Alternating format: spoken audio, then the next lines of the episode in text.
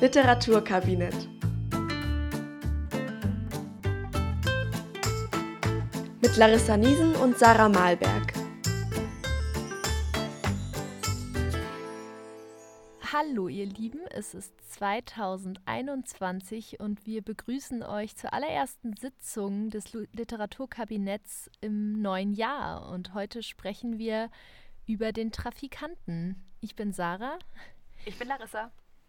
Und wir studieren beide im Master Literatur und diskutieren gerne über Literatur und haben uns gedacht, warum das nicht der Öffentlichkeit zunutze machen und vielleicht auch über Bücher diskutieren, die viele von euch im Abi eh auseinandernehmen müssen. Und deswegen steigen wir im neuen Jahr mit einem zeitgenössischen Roman ein, der im Zentralabitur 2022 vom Deutsch-Grundkurs gelesen wird, und zwar eben besagtem Trafikant von Robert Seethaler.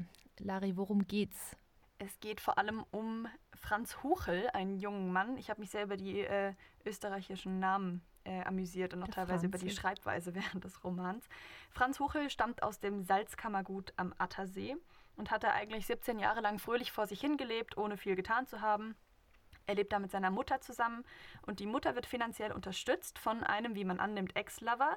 Und der kommt leider bei einem blöden Tauchgang im See zu Tode, indem er vom Blitz erschlagen wird. Deshalb hat die Mutter jetzt finanzielle Nöte und schafft es nicht mehr, den Franz alleine durchzukriegen. Und deshalb wird der Franz nach Wien geschickt. Da soll er bei einem ebenfalls Ex-Lover der Mutter, einem alten Bekannten, anfangen und soll in die Lehre gehen. Der Ex-Lover ist nämlich Trafikant. Der heißt äh, ich, hab's, ich muss das googeln, er heißt Otto Trischnik, wird das wohl ausgesprochen.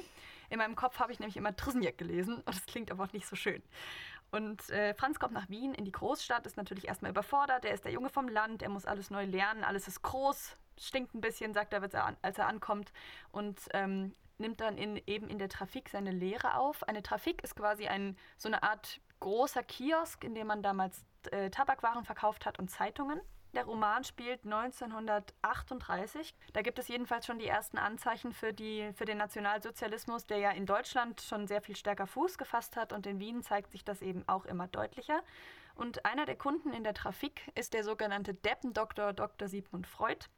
Zudem schließt Franz so eine Art vorsichtige Freundschaft. Am Anfang ist das ein bisschen schief, äh, diese Freundschaft, und nach und nach sind die beiden aber dann doch irgendwann auf einer Ebene, würde ich sagen.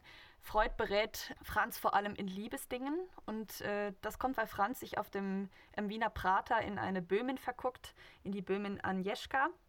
Und äh, die ist aber schon ein wenig erfahrener als er und spielt da so ein bisschen ihre Spielchen mit ihm, lässt sich nicht so richtig festlegen, verschwindet immer mal wieder und Franz hat eigentlich dauerhaft Liebeskummer und bespricht, bespricht das eben häufig mit Freud. Und die Geschichte nimmt dann eine traurige Wendung, indem die Nationalsozialisten in Wien einmarschieren während des sogenannten Anschlusses. Also es geht um den Anschluss Österreichs an Deutschland durch die Nationalsozialisten, mehr oder weniger erzwungen. Da kommen wir später noch drauf zurück. Und Freud flieht eben nach äh, Großbritannien, weil Freud selbst auch Jude ist mit seiner Familie. Und der Trafikant Otto Trischneck wird festgenommen, weil er in seiner Trafik Juden bedient. Und äh, Franz übernimmt für eine Zeit lang die Trafik als leitender Trafikant, ist aber zunehmend unzufrieden fängt an, seine Träume aufzuschreiben und die kleinen Zettel in die Scheiben der Trafik zu hängen. Einige KundInnen interessieren sich dafür auch. So richtig schlau wird daraus allerdings niemand. Er besucht Agnieszka noch einmal, stellt allerdings fest, dass die in der Zwischenzeit eine Affäre mit einem NS-Offizier angefangen hat. Also das hat dann auch sein trauriges Ende. Und äh, bekommt schließlich eine Nachricht, dass Otto Trischneck verstorben ist in der Haft, bekommt seine Kleidung zurückgesendet, also Teile davon. Und der Roman endet damit, dass Franz die NS-Flagge ähm, die vor dem, vor dem Rathaus gehisst ist, abnimmt und stattdessen Otto Trischnicks Hose dort aufhängt und am nächsten Tag verhaftet wird. Und am Ende wandelt Aneschka einige Jahre später durch Wien und sieht in der, im Fenster der Trafik noch die Reste von Franz letztem Traum hängen, den er dort aufgehangen hat, bevor er verhaftet worden ist. Was ich übrigens ein bisschen unrealistisch fand, dass sie seine Schrift sofort erkennt. Da gibt es so eine Formulierung, sie erkannte seine Schrift, ohne sie je gelesen zu haben. Ja, ja. Nach so vielen Jahren, ohne dass sie, wobei fairerweise, sie war zumindest, sie hat ihn ja auch mal in der Trafik besucht, also sie kann die Verknüpfung herstellen. Vielleicht ist es auch gar nicht so unrealistisch, wenn ich gerade so mehr drüber nachdenke. Habe ich was vergessen? Nö, ich glaube nicht. Also, Gut. ich meine, man muss ja irgendwie ein bisschen was aussparen. Möchtest du was zu Robert Seethaler sagen? Ja, es passiert uns nicht so oft, dass wir über AutorInnen sprechen, die noch leben. Ähm, Robert Seethaler lebt noch. Es ist äh, schön. Er ist 1966 geboren worden, tatsächlich auch in Wien. Also er ist Österreicher, lebt heute in Wien und Berlin. Und ähm, ich habe mich beim Lesen gefragt, ob man wohl, wenn man sich in Wien auskennt, die Wege nachzeichnen kann, weil ich finde, manche Bücher spielen in Metropolen, aber man merkt, die Leute kennen sich da eigentlich nicht wirklich aus und eine Person macht einen Spaziergang und wenn man die Geografie kennt, weiß man, die ist mal eben in fünf Minuten irgendwie 13 Kilometer gelaufen, wenn sie von der einen Straße in die andere geht. Das passiert häufig, wenn äh, Tatorte in Städten gedreht werden, an denen ähm, dann aus logistischen Gründen irgendwelche Merkmale des Orts zusammengelegt werden, die eigentlich kilometerweit auseinander sind. Genau, da, da hast du dich schon mal aufgeregt. Genau, und ich frage mich, da er ja in Wien offensichtlich groß geworden ist, müsste das ja hier jetzt äh, vorbildlich und anders sein. Also ÖsterreicherInnen, die uns zuhören, äh, würde mich interessieren. Kann man sich da zurechtfinden im Buch? Meldet euch, wenn ihr Kritik habt. Ja, ja. Robert Seethaler hatte äh, oder hat einen, einen starken Sehfehler, minus 19 Dioptrien.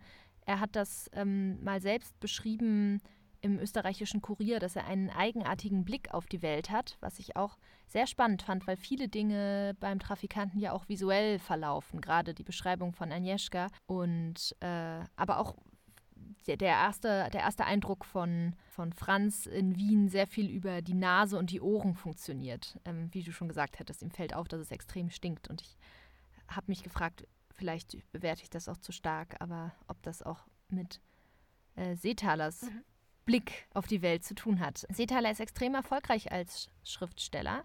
Er hat viele Preise gewonnen, unter anderem den Grimme-Preis für ein Drehbuch, das er geschrieben hat, äh, zu die, die zweite Frau und wurde nominiert für den Man Booker International Prize. Das war das dritte Mal, dass äh, jemand aus dem deutschsprachigen Raum dafür ähm, nominiert wurde. Gewonnen hat er dann leider nicht. Äh, aber er hat zahlreiche andere Preise auch noch gewonnen und sieben Romane geschrieben, unter anderem neben dem Trafikanten noch Ein ganzes Leben, mein persönlicher Lieblingsroman von ihm, Die weiteren Aussichten, Das Feld, und aktuell, jetzt letzten Sommer, kam raus der letzte Satz, wo Freud auch kurz vorkommt, es aber vor allem um Gustav Mahler geht. Der Trafikant wurde verfilmt 2018 mit Caroline Eichhorn als Anna Freud. Die kennen Dark-GuckerInnen vielleicht als Charlotte Doppler. Und Bruno Ganz spielt Sigmund Freud. Genau. Und was mir noch aufgefallen ist bei Robert Seethaler ist, dass der sehr bescheiden zu sein scheint. In den Stuttgarter Nachrichten hat er zum Beispiel mal gesagt, wenn mich jemand fragt, was machen Sie denn beruflich? Und ich sage, ich bin Schriftsteller. Die Worte stehen seltsam fremd leuchtend vor mir. Ich betrachte sie als etwas völlig Außergewöhnliches, nicht zu mir gehörendes. Und der Mann hat halt sieben Romane geschrieben, ist einer der erfolgreichsten Schriftsteller unserer Zeit, was sich auch darin zeigt, dass wir jetzt heute über ihn sprechen, dass er als Repräsentant der zeitgenössischen Literatur im Deutschunterricht fürs Abitur besprochen ja. wird. Und er ist sich nicht sicher, ob er sich Schriftsteller nennen darf. Ähm, ich habe auch einen O-Ton rausgesucht von ihm tatsächlich. Ich zweifle immer. Ich zweifle eben daran, ob dieser Satz wirklich so stimmt. Darum gucke ich halt zehnmal nach. Und dann zweifle ich immer noch. Ich hatte den Eindruck, da geht es um, um faktisches Hin Hintergrundwissen, gerade wenn man über reale Ereignisse schreibt, zum Beispiel über den Zweiten Weltkrieg, dann muss man ja auch historisch viel recherchieren. Und ich hatte das Gefühl, dass er sich selbst da auch sehr, also sehr streng mit sich umgeht und schaut, stimmt das auch richtig? Also so einerseits sehr erfolgreich, andererseits aber auch ein Zweifler. Seethaler Stil wird als lakonisch beschrieben, also sehr kurz und knapp und viel gelesen habe ich auch das Wort melancholisch, was ich interessant fand, weil ich finde den Trafikanten in vielen Momenten sehr witzig. Eher so ein trockener Humor, zum Beispiel diese Fahrt von Franz nach Wien, wo irgendwie geschrieben wird, die, die Fahrt verlief ohne weitere Ereignisse, außer dass sich eine Kuh mitten auf den Gleisen zum Sterben hingelegt hatte. Oder äh, der Zug fuhr mit unglaublichen 80 Kilometer die Stunde, raste er durch das Land oder so. Und wenn man das als auf dem heutigen technischen Stand liest, ist es halt einfach urkomisch. Und das ist natürlich auch für Menschen geschrieben, die auf dem heutigen technischen Stand sind. Ähm, aber zum Beispiel äh, ein ganzes Leben von ihm ist deutlich ähm, melancholischer, aber ich finde, den Trafikanten durchzieht schon ein, ein leichter Witz. Mhm. Der hat auch so einen spannenden Lebenslauf. Ne? Ich habe gelesen, dass er zwischendrin mal eine Ausbildung gemacht hat zum Masseur oder zum Physiotherapeuten. Und dann äh, bin ich sehr hängen geblieben, weil ich gelesen habe, dass er an der Drehbuchschule München war. Und dann fand ich das ganz spannend, dass es sowas wie eine Drehbuchschule gibt. Das war mir nämlich gar nicht so bewusst, dass es so spezifisch wird. Ich habe da sehr viel rumgegoogelt, meinen Lebensweg überdacht und es wieder verworfen. Aber fand ich sehr interessant. Ich wusste nicht, dass er Masseur war. Ich wusste, dass er an der Schauspielschule war. Und da hat er dann aufgehört, weil er sich, weil er meinte, er schämt sich zu sehr auf der Bühne. Und das ist nicht so gut so für einen Schauspieler. Er auch. Ja, so klingt er genau. auch. Ja, ja, wollen wir in die Szenenanalyse einsteigen? Sehr gern. Wir haben ja immer zwei Szenen, die wir aus einem Text herausgreifen und uns nochmal ein bisschen genauer anschauen. Und die erste Szene, die wir uns angucken wollen, ist in der Grotte, da wo äh, Franz Agnieszka aussucht, eine Art Varieté-Theater. Ähm, genau, und das wollen wir uns ein bisschen genauer anschauen. Wir starten auf Seite 100 mit dem Satz, wenn du Wurzeln schlagen willst, machst das besser draußen. Kommt übrigens direkt am Ende der Seite einer meiner absoluten Lieblingssätze. Der Ausgang ist da, wo gerade noch der Eingang war. Ist in Corona-Zeiten auch gar nicht mehr so häufig. Meistens muss man ja irgendwie woanders raus, als da, wo man. Das stimmt. Ist. Daran merkt man. Das ist nicht in der heutigen Zeit, spielt nicht in der heutigen Zeit. Denn der Ausgang ist da, wo der Eingang war. Ich fand interessant am ersten Satz, wenn du Wurzeln schlagen willst, machst das besser draußen. Übrigens von der Eingangskontrolle gesprochen. Man muss nämlich, man muss Eintritt zahlen, um in diese Grotte zu kommen. Und Franz steht da so zwischen Tür und Angel ist sich nicht sicher, will er diese Schwelle in diesen Raum übertreten sozusagen, will er dort wirklich sein, weil er ist da relativ zufällig hineingeraten, indem er, nachdem er Agnieszka einfach gefolgt ist und wissen wollte, wo sie eigentlich hingeht. Dieser Satz enthält halt so einen, diesen österreichischen Dialekt, der sich durch das Buch zieht. Also die sprechen alle einen Dialekt, Seetaler zumindest in Interviews ja nicht so stark. Und auch die Erzählperspektive, also der Erzähler spricht keinen Dialekt, aber in den Dialogen kommen öfter mal so kleine dialektige Wörter vor. Zum Beispiel, wenn du Wurzeln schlagen willst. Genau. Ja, ich bitte auch zu verzeihen, wenn ich der Versuchung unterliege, das so zu lesen. Ich finde das sehr lustig. Ich kann das ganz schlecht nachmachen, ich finde es aber witzig. Ja, es ist, ja, ich glaube auch. Ich, ich kann das auch nicht. Also es tut mir leid, Leute, die jetzt denken, um Gottes Willen. Sollte das gerade österreichisch sein? Ja, ähm, österreichisch. Interessant finde ich, dass er den Mann an der, dass es ab und zu gibt es in diesem Roman so Tiervergleiche und der Mann an der Eingangstür gehört da auch mit dazu. Der sieht nämlich aus wie eine Echse, findet Franz. Die Tiervergleiche gehen selten äh, charmant aus für die Menschen, für die sie bestimmt sind im Roman. Und ähm, diese Echse gibt ihm eben sein Programm und lässt ihn rein. Er hat ja überhaupt keine Ahnung, was ihn da eigentlich erwartet, denn Franz ist ja so ein bisschen gekennzeichnet dadurch, dass er eigentlich dauerhaft naiv ist. Ja. Ich würde sagen, das ist so sein Hauptmerkmal. Und er marschiert jetzt da auch einfach rein. Ich habe beim Lesen schon gedacht, Herr, dunkelrote Wände, alles ist irgendwie weich, abgetretener Teppich, es sind nur Männer da. Klingt für mich nach einem Modell, ja. aber ähm, Franz ist da völlig unbedarft. Können wir kurz uns angucken, dass das eine unauffällige Tapetentür ist, durch die er da durchschreitet. Das finde ich Toll, zeigt, ne? das zeigt doch auch nochmal, das ist eigentlich ein, ein Nichtort, das ist ein geheimer Ort. Das gibt es sonst nur in Krimis, Tapetentüren. Ja, also es ist, es ist ganz klar, die, die Art der Tür markiert schon, dass es eigentlich ein geheimer Ort ist, den er da betritt. Und dafür hat er aber vielleicht nicht so den Sinn, wie du schon sagst. Er ist sehr naiv und denkt sich, ich gucke mir das jetzt einfach mal in Ruhe an und schaut sich das Programm an. Es geht damit los, dass ein Mann ein Gedicht aufsagt, das ganz klar gegen das Naziregime sich richtet. Lieber Gott, mach mich stumm, dass ich nicht nach Dachau komme, also das KZ Dachau. Lieber Gott, mach mich taub, dass ich an unsere Zukunft glaub. Lieber, Gott, mach mich blind, dass ich alles herrlich find. Bin ich erst taub und stumm und blind, bin ich Adolfs liebstes Kind. Also ganz klar Kritik an der NSDAP. Und Franz lacht und mit allen zusammen, obwohl er das irgendwie gar nicht alles so richtig verstanden hat. Also da sieht man wieder so diese Unbedarftheit an ihm. Also man erkennt, oder wir als, als LeserInnen, die mit Franz diesen Raum betreten haben, erkennen schnell, hier sind die Reichspropagandaregeln außer Kraft gesetzt und hier ist der Widerstand im Grunde oder eine Form des Widerstands in Form von Witzen, die oberhalb der Welt, hinter der Tapetentür, ähm, eigentlich oder vor der Tapetentür nicht erlaubt sind. Ja, die Tapetentür markiert ähm, halt irgendwie auch das Illegale, ne? An der Stelle muss man ja auch davon ausgehen, ja. dass das nicht so gern gesehen war, eigentlich. Und ähm, ich finde es ganz spannend, dass dieses Programm, das da aufgeführt wird, in gewisser Weise Franz ja perfekt anspricht. Dieses, diese Vereinfachung von, wird erzählt, dass die Stadt Wien wird dargestellt, als ob es sich um einen riesigen Kindergarten handelt. Da heißt es hier der kleine Schuschnickbub, das war der damalige österreichische Kanzler zu dem Zeitpunkt, und seine Spielkameraden, die Nazis prügeln sich mit den Sozis, das ist alles so ein bisschen niedlich dargestellt und deswegen hat Franz auch keine Schwierigkeiten zu folgen. Ja, beziehungsweise steht da schon, obwohl er sich insgesamt nicht sicher war, wirklich alles genau verstanden zu haben, aber es wird ihm schon, es wird jedem Menschen leichter gemacht. Im Programm geht es weiter mit einer Verballhornung Adolf Hitlers. Jemand verkleidet sich als Hitler und fängt an, ja, in, in, in Hitler-Manier irgendwelche Propagandadinge herauszukrakehlen und dabei aber immer höher und lauter und aufgeregter zu werden, bis er irgendwann nur noch unverständlich brabbelt. Franz guckt sich diesen diesen Adolf Hitler an und entdeckt, dass er die gleichen Augen hat wie Freud. Und das hätte Freud mit Sicherheit nicht. ja, so man ist auch ein bisschen überrascht. So, ja, er hatte eine Gemeinsamkeit in diesen beiden sonst eigentlich recht unterschiedlichen Männern entdeckt. Seite 103, 104. Da ist halt auch die Formulierung wieder eigentlich beinahe ironisch, ne? Diese, beide, diese beiden sonst eigentlich recht unterschiedlichen Männern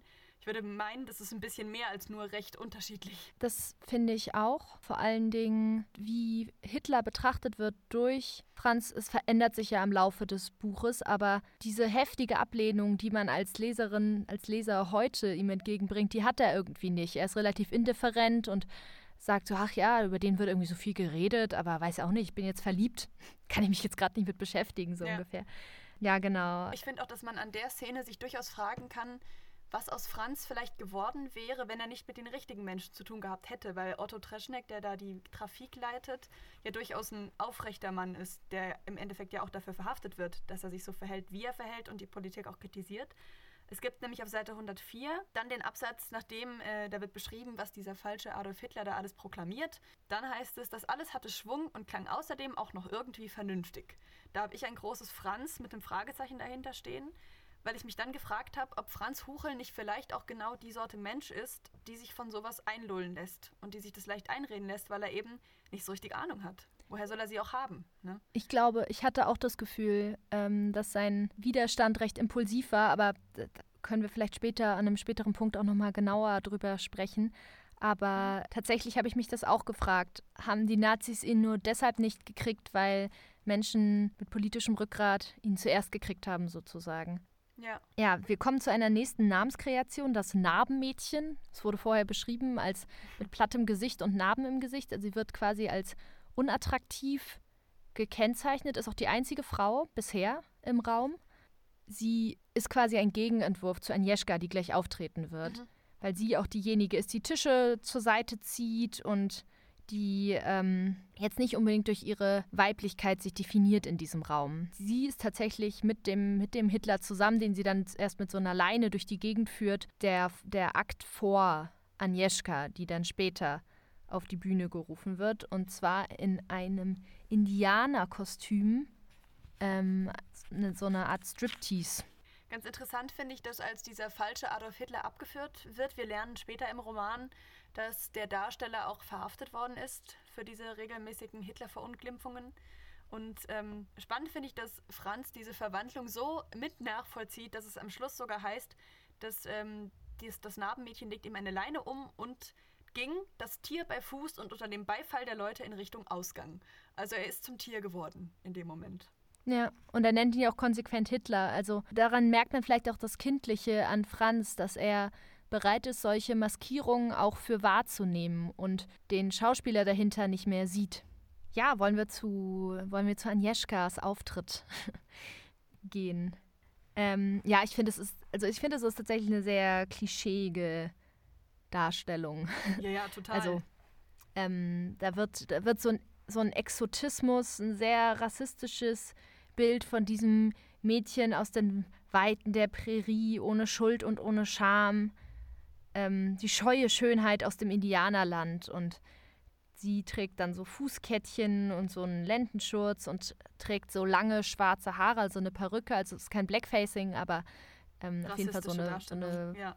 ja. so eine Indianerverkleidung mit äh, mit Federn und die auch ganz klar aufgrund dieses Exotendaseins erregend wirken soll. Und so wird sie auch angeteasert. Und gleichzeitig aber auch irgendwie jungfräulich auf eine Art, ne?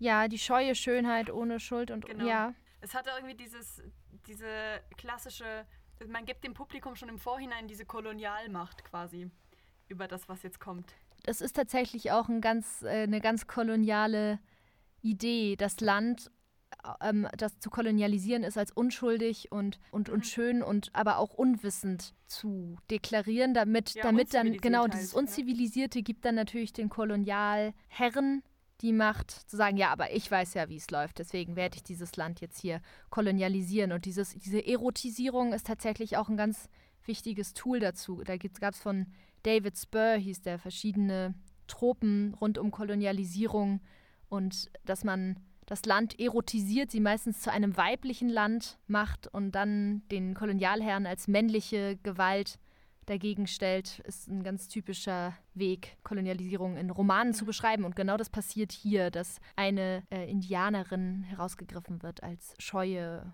jungfräuliche Schönheit. Gleichzeitig ist es aber natürlich auch ein Gegenentwurf zu der Frau, wie sie unter dem Hitlerregime zu sein hat. Ähm, zu so einer ja, ja. Nazi-Frau und der bezopften, blonden auch du gehörst den Führer. Ich weiß nicht, ob du dieses Plakat kennst Plakat, von so einem kleinen ja, Mädchen. Der ja.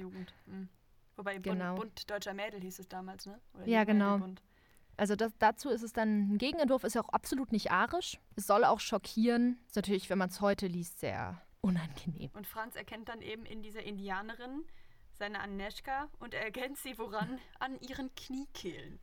Sehr schön. Da muss ich dran denken. Sarah hatte mir, du hast mir im Vor Vorhinein irgendwann mal eine Nachricht geschrieben, als wir überlegt haben, ob wir Agnieszka als äh, Charakter genauer unter die Lupe nehmen wollen. Dann hast du geschrieben, naja, andererseits besteht die ja auch irgendwie nur aus Kniekehlen. Und das Kniekehlen und treffend. Zahnlücken. Ihre Zahnlücke ist genau, auch stimmt.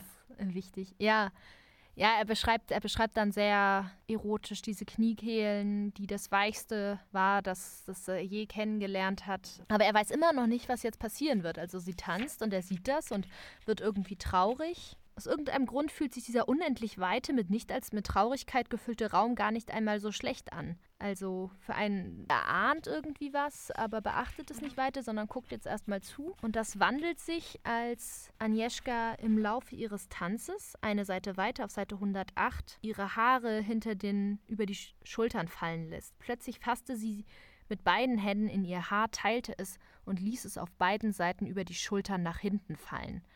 Es war eine einfache Bewegung, so selbstverständlich wie das Öffnen eines Vorhangs. Doch die Wirkung war enorm. Also sie zeigt ihre Brüste. Sie hat obenrum nichts an. Sie hatte die ganze Zeit nur die Haare über den Brüsten. Ja. Da ist er dann völlig traurig, weil ihr Busen in aller Öffentlichkeit herumprangte. Eine Allgemeingut, eine Sehenswürdigkeit. Das Schlimmste aber war, dass sie es zu genießen schien, findet. Und es ist auch so ein Franz. bisschen dieses, dass die böse Großstadt in der das auf einmal eine andere Wertigkeit hat, eine nackte Frau, als noch auf dem Land. Ich habe Jon Snow am Rand stehen, weil ich da dauernd an äh, Game of Thrones denken musste. In dem einen da wird dem einen Charakter dauerhaft gesagt, you know nothing.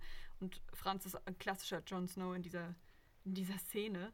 Weil er hat irgendwie immer noch nicht so 100% geschnallt, was da los ist. Es stört ihn jetzt nur, dass es nicht mehr seine Agnieszka ist in diesem Moment sondern etwas, das eben öffentlich zugänglich ist und damit irgendwie auch seine Wertigkeit verliert. Er ist, ja, ist super eifersüchtig und hat irgendwie Besitzansprüche an sie gestellt. Gleichzeitig kann man irgendwie auch verstehen, dass er super traurig ist, weil er sich irgendwie eine exklusive Beziehung mit ihr vorgestellt hat und jetzt sieht, sie hat einen Job, bei dem sie sich öffentlich auszieht und ist womöglich einfach, sieht es ihrerseits nicht so, dass sie in, der, in, in einer exklusiven Beziehung sind. Und da ist ähm, Franz extrem trau traurig drüber. Und es wird auch immer nicht nur gezeigt, was sie auf der Bühne macht, sondern auch, wie die Menschen darauf reagieren. Also die Männer lächelten blöde, als sie ihre Hände, als, als sie ihre Haare hinter die Schultern wirft. Oder jemand, jemand klopft klopft irgendwie ganz doll auf den Boden oder äh, ein anderer ließ sich wie von einem schweren, wie von einer schweren Last befreit nach hinten gegen seine Stuhllehne fallen. Also da ist viel Erregung im Raum, öffentliche Erregung. Ich fand den Satz, das Schlimmste war, dass sie es zu genießen fand, ziemlich traurig, weil ich mir dachte, wäre es dir wirklich lieber, wenn sie so wirkt, als, also wäre es dir wirklich lieber, wenn sie gezwungen würde? Also ich kann natürlich verstehen, dass er in dem Moment merkt, dass sie da, dass ihm das, dass ihn das verletzt, dass sie da überhaupt keinen inneren Struggle hat, die Beziehung zu ihm mit dieser Arbeit zu verbinden. Also er hat, hatte halt ein monogames Muster im Kopf, da kann ich schon verstehen, dass er traurig ist, aber den Gedanken fand ich irgendwie auch sehr unangenehm zu lesen. Ja, und ich finde, es ist auch wieder so ein klassischer Charakterzug von Franz. Er wird nicht wütend, weil er ist sich nicht so richtig sicher, ob er eigentlich einen Grund hat, wütend zu sein, weil er dann auch schreibt, sie regelte sich äh, im Lichte und schaukelte ihre Brüste, als wäre es eine angenehme Selbstverständlichkeit, und vielleicht war es das ja auch. Also er ist so ein bisschen so, vielleicht macht man es als Stadtmensch so gut, wusste ich nicht, finde ich jetzt traurig und das trifft mich jetzt auch irgendwie. Aber er ist eben nicht der Typ, der auf die Bühne stürmt und äh, sie da runterzerrt oder fragt, was um alles in der Welt sie da tut. Das macht er erst im Nachhinein, als keiner mehr mitkriegen kann, was da passiert. Ja, und er weiß natürlich auch wenig über Agnieszka. Er weiß nicht, ob sie tatsächlich einfach selbstverständlich diesen Job hat. Wie oft macht sie das? Was arbeitet sie noch? Sie arbeitet ja in dem gelben Haus, wo viele Böhminnen in einem Zimmer schlafen. Das wirkt ja schon wie ein, wie ein Bordell, als würde sie nicht nur als Kellnerin arbeiten oder als, als, als Babysitterin oder sie hat ihm so ein paar Sachen genannt, wo sie arbeitet. Also, dass da irgendwie Sexarbeit mit dabei ist, kann man sich als, als Leserin vielleicht denken, nur Franz hat es sich bisher halt vielleicht auch einfach nicht gedacht. Und jetzt denkt er sich, hm, vielleicht, vielleicht ja doch. Franz fühlte, wie sich sein Herz zu einem Knoten zusammenzog. Er nahm sein Bier, drückte das kühle Glas gegen seine Schläfe, stellte es wieder ab, legte einen Geldschein auf den Tisch und verließ die Grotte ohne einen weiteren Blick auf die Bühne zu werfen. Seite 109. Genau, aber der Anlass, dass er ja. dann geht, ist ja, dass sie sich weiter auszieht. Also sie fängt an und hebt auch noch ihren Rock hoch. Ja. Und das ist dann er sagt, es sah aus wie, genau, es war, als ob der Mond aufginge. Raunend begrüßt und still angestaunt von den Gästen, äh, von den Gestalten an ihren, hinter ihren Tischen. Äh, findet jetzt nicht unästhetisch, aber es ist emotional zu viel für ihn. Genau, und dann haben wir am Ende der Szene nochmal dieses schöne, diese schöne Metapher die Motte und das, das Licht. Also er, er, geht dann nach draußen, flüchtet sich dann irgendwie und draußen äh, wird der Zeuge wie eine Motte an, an eine Glühbirne umschwirrt und an ihr verbrennt. Und dann sagt er, er stürzte ab wie ein kleiner Schatten, der vom Himmel fällt. Und es ist natürlich dann irgendwie ein, ein Bild für das, was Franz da gerade passiert ist. Agnieszka ist äh, die Glühbirne und er ist die kleine Motte, die da in seinem im Irrglauben, dass wäre die Sonne gegen das Glas gedotzt ist und qualvoll verbrennt. Die Motte nimmt er auch mit nach Hause, ne?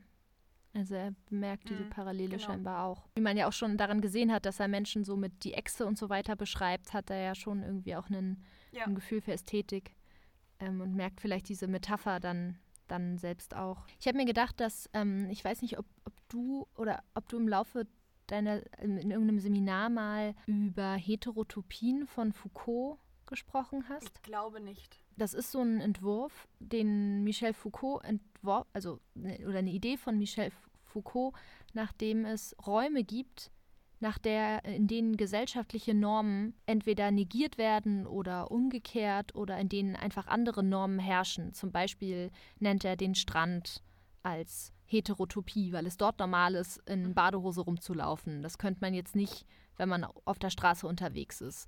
Oder die Kirche als Heterotopie, weil man dort nicht redet. Also ein bisschen andere Regeln als sonst. Und ähm, ich habe mir gedacht, dass diese Grotte halt auch eine extreme Heterotopie ist. Und zwar eben eine, ein Raum, wo, wo die Regeln des NS-Regimes komplett negiert werden, wo man nicht arische Frauen erotisiert, wo man Witze macht über Hitler, wo man Hitler als, als Hündchen an der Leine durch die Gegend führt. Ähm, und dass dieser neue Raum quasi eine, eine Heterotopie bildet. Sollen wir noch ganz kurz darüber sprechen, dass Agnieszka, ähm, es kommt jetzt in dieser Szene nicht vor, weil wir da keinen Dialog haben zwischen den beiden, aber zu Franz immer Burschi sagt. Und ich finde, Agnieszka ist auch in gewisser Weise kehrt sich da so ein bisschen dieses, dieses leider standardisierte Bild um, dass die Frau sexualisiert wird und der Mann eher nicht. Denn als sie sich zum ersten Mal treffen, ist es eigentlich Agnieszka, die Franz dauernd nach seinem Äußerlichen beurteilt. Sie sagt immer zu ihm, er wäre der Burschi mit dem schönen, mit dem schönen Pappschall, also mit dem hübschen Arsch, wenn man so will. Und ähm, das fand ich sehr ungewöhnlich, weil dadurch irgendwie die Hierarchien ganz anders verteilt werden, als man das vielleicht am Anfang gedacht hätte. Sie ist ganz deutlich immer in der Überhand. Hast du das auch so gesehen? Ja, aber natürlich auch auf eine, also es wird trotzdem auf eine Art und Weise beschrieben, komplett von außen. Also man lernt, wir lernen sie nicht wirklich kennen, sondern wir lernen sie nur als, als Frau mit unglaublicher erotischer Ausstrahlung kennen, die sich Optionen offen hält. Weil sie natürlich Franz auch gar nicht die Gelegenheit gibt, sie kennenzulernen. Also sie, sie wird immer, sie, sie ist in erster Linie eine Projektion auch irgendwie ja. von Wünschen, aber auf jeden Fall deutlich reifer als Franz. Also ein paar Jahre älter, aber wenn man, also das kann ja bei 17 und Anfang 20 schon einen Unterschied machen. Das stimmt. Sie ist da fordernder als er. Als sie sich kennenlernen im Prater, sagt sie mir auch am Ende so, jetzt haben wir getanzt, jetzt haben wir gegessen, was machen wir jetzt? Und erzählt so sein Geld und sagt, ach, wir können nur mal Riesenrad fahren, wenn Süß, du willst. Ne? Und das meinte sie natürlich absolut nicht. Ähm, ja, und es, gibt, es dauert lange, bis er sich mal wehrt. Das ist tatsächlich in der Szene danach, wo er zum ersten Mal sagt, ich heiße nicht Burschi, ich habe einen Namen. Interessant ist aber, dass sie nicht nur sie ihn Burschi nennt. Das machen auch die Nazis, ähm, in der nächsten Szene, die wir uns vielleicht auch jetzt angucken können. Ja. Boah, was war das für eine Überleitung? Genial.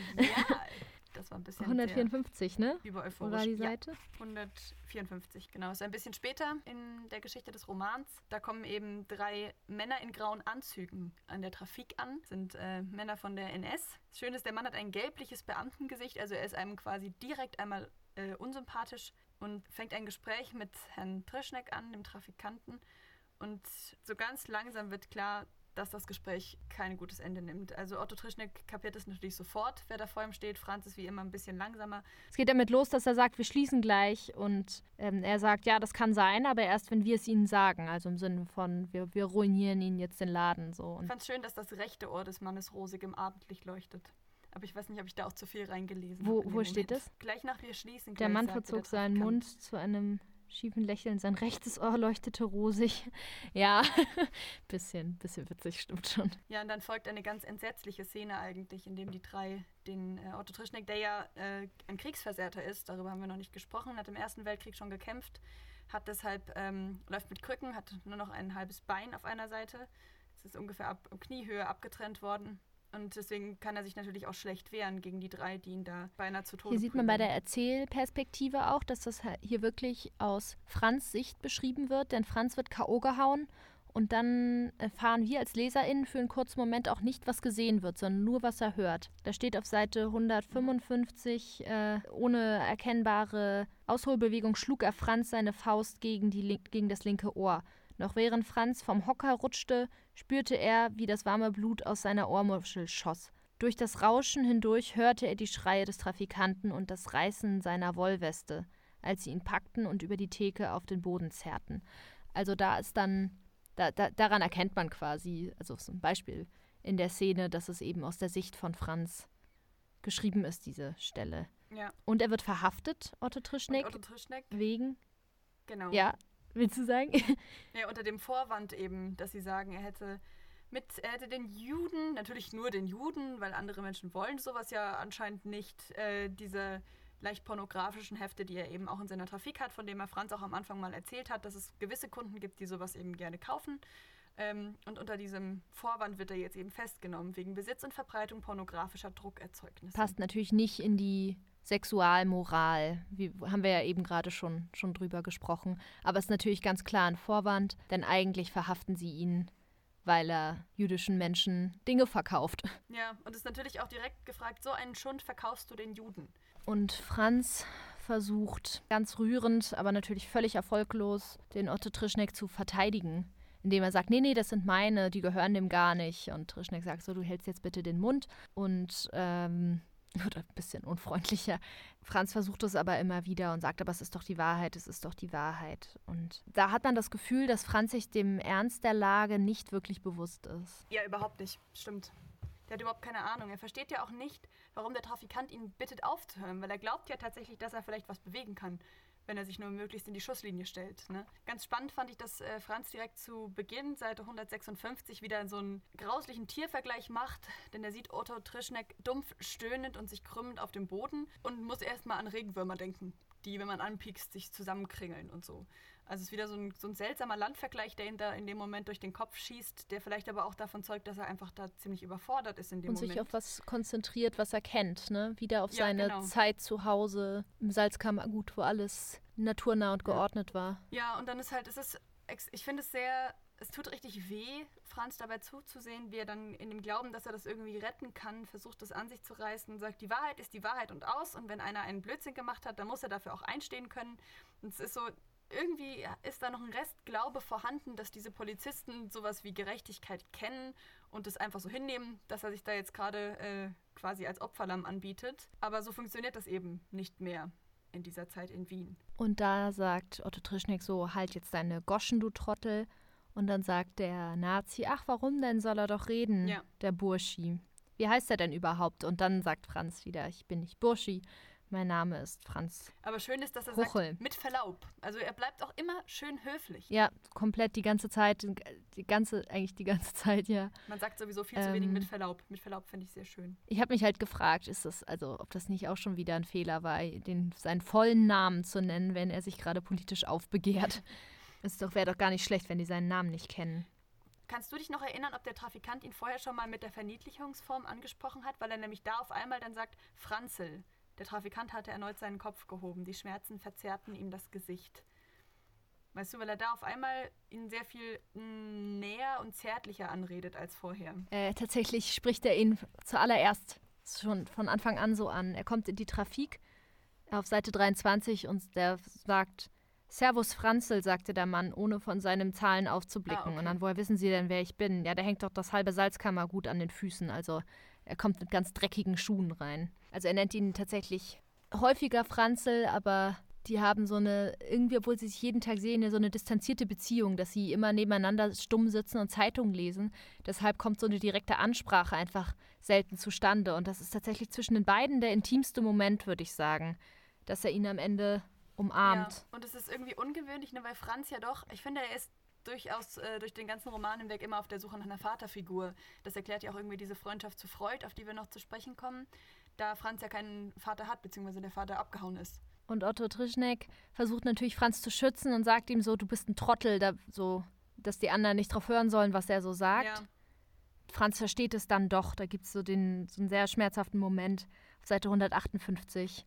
Er guckte ihm direkt in die Augen, und in diesem Moment war ihm alles klar. Für den Bruchteil einer Sekunde öffnete sich ein Fenster in die Zukunft, durch das die weiße Angst zu ihm hereinwehte, zu ihm, diesem kleinen, dummen, machtlosen Buben aus dem Salzkammergut. Und dieses Machtlos, finde ich, markiert auch tatsächlich das erste Mal so eine Erkenntnis von Franz, dass er eben nicht so viel Macht hat, wie er, wie er glaubt, weil er immer durch die Welt geht mit dem Gefühl, ich kann doch alles erreichen, wenn ich nur starrsinnig genug ja. bin, wenn ich nur hartnäckig genug bin, wenn ich nur konsequent genug bin.